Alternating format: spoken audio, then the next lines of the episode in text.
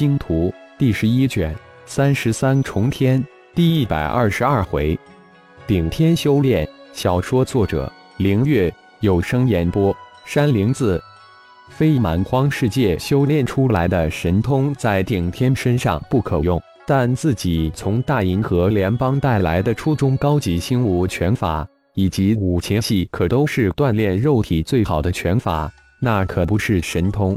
对自己限于这具身体，只掌握了那简单的、几乎粗糙的可怜装甲把式的顶天来说，才是最好的东西。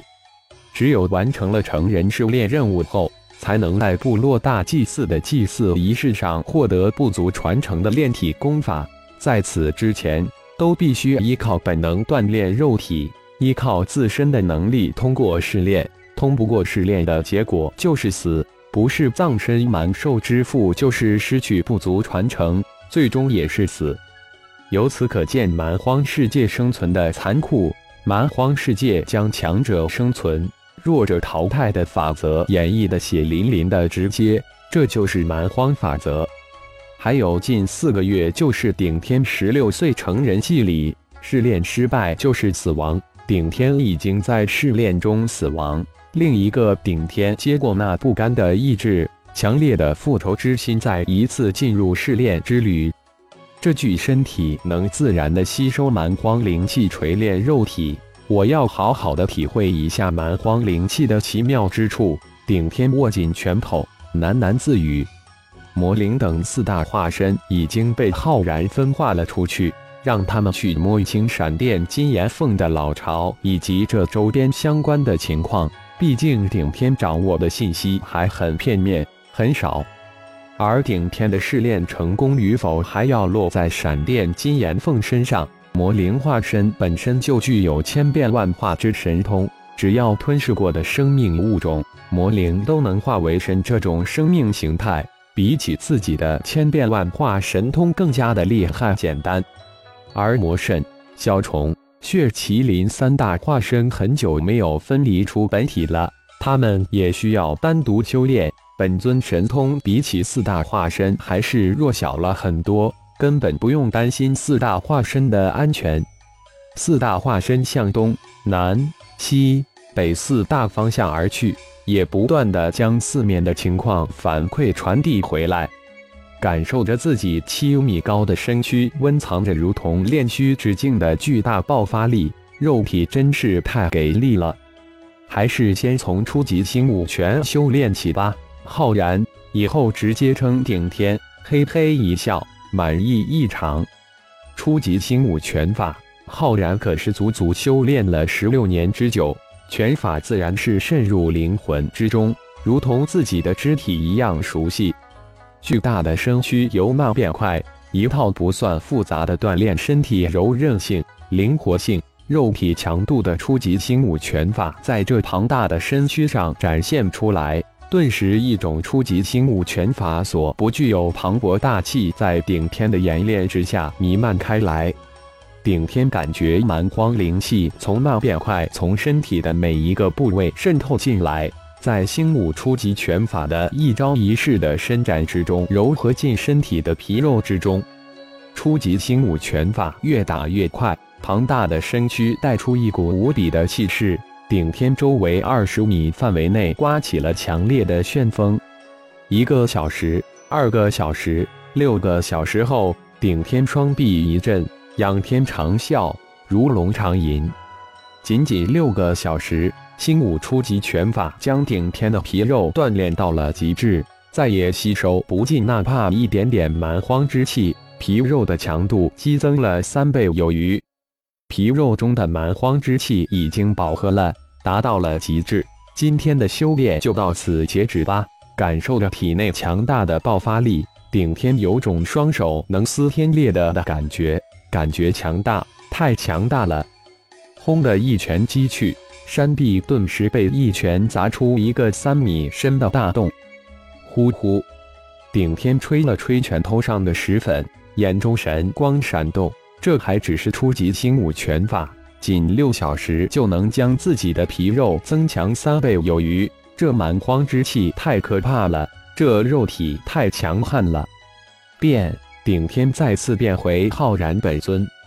仔细的感觉了一下，的确感应到本尊的不同，但又一时不知不同在那一点那一处。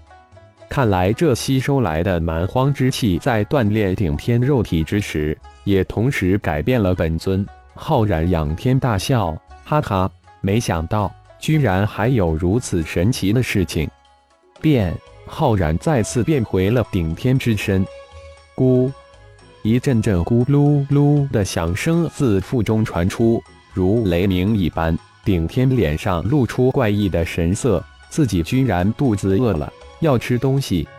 要说力量，顶天现在有一拳打碎一座山的暴力感，但这七米身躯的速度比起蛮荒任何一种禽兽来，就如同蚂蚁追大象，根本不在一条线上。这几个月来，顶天一直是以蛮荒野果跟快填肚子，而且还要小心翼翼，否则时刻都有被蛮荒凶兽捕食的危险。打了六个小时的拳，虽然吸收了巨量的蛮荒之气，能强身炼体，却无法饱肚子，饥饿还是如期而至。这让浩然又有种回到从前的感觉。饿的感觉真好，这才像是一个人。浩然如是想着。通过噬金虫知道，蛮荒凶兽的肉中不仅温含了大量的一种灵气，而且还有无比丰富的营养，能够促进顶天的进化。速度如此快的蛮荒禽兽，以顶天现在之能，根本无法捕食到。哪怕是体型小的凶猛禽兽，都不比顶天弱小，何况你根本无法追得上，更谈不上猎杀了。缥缈身法顶天后几层无法学，那需要心法支持，但前几层也不错。还有那个尾影身法也不需要心法支持，只是步伐的锤炼。哎，真该留几块三眼剑齿疗的肉，这饿的感觉还真不好受呀！顶天捂着咕咕叫的肚子想着，穷人不如求蚁，现在练身法还来得及。如果没有记错。翻过这道山，北边峭壁上边上有一片鬼林。顶天想了想，于是撒开大步，咚咚翻山而去。这一片山脉中的凶兽被先前那场战斗惊走了，因此顶天也不避海，直冲向前。顶天虽然身躯巨大，但爬山越岭却猿猴一样轻巧，一路直上，山石飞扬，草木乱舞。不到一个小时的时间，顶天就横冲直撞到达峭壁边上的果林之中。百米高的果树，顶天轻松爬了上去，摘下一个西瓜大小的不知名的果子，几口就啃了一个干净。不停的吃了十几个果子，顶天这才感觉肚子饱了。横坐在高大的果树杈上，顶天这才打量起这片果林。真够高大的，最高的那棵果树只怕有三四百米高。就在顶天感叹之时，远处果树顶上，一个三尾如猴一样的凶兽出现在眼前。三尾三爪猿，不好，赶紧逃！一个名字出现在顶天的脑海之中，随即顶天翻身直溜下树，撒天大脚往果林外逃去。叽叽。只是一瞬间，一群三尾三爪猿在果树之上飞转腾跃，直追而来。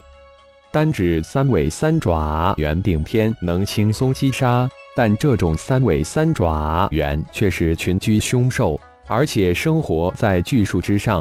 除了天敌蛮荒凶禽外，其他的凶兽还真的威胁不到它们。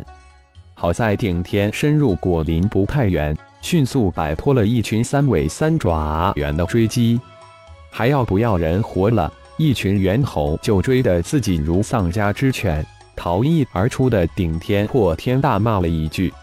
接下来的一个月，顶天投入了艰苦的修炼之中，修炼星武拳法，直到皮肉吸收蛮荒之气达到饱和，然后修炼缥缈身法的前三层，饿了去偷果子吃。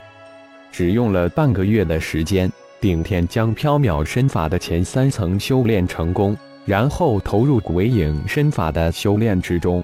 只在不要心法支持的身法顶天都可以修炼。有了缥缈身法的基础，鬼影身法仅仅用了一个星期就修炼成功。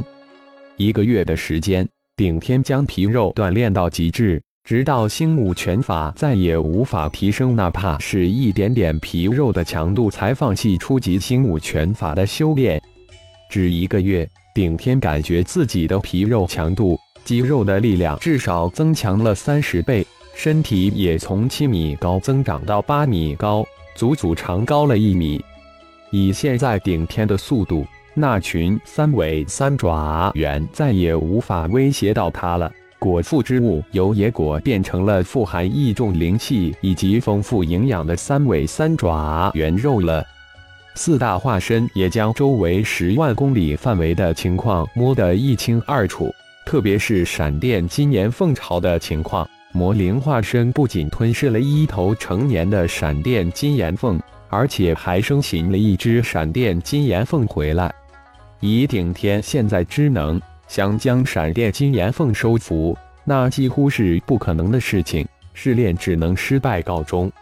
可是现在的顶天，一切皆有可能。感谢朋友们的收听，更多精彩情节。请听下回分解。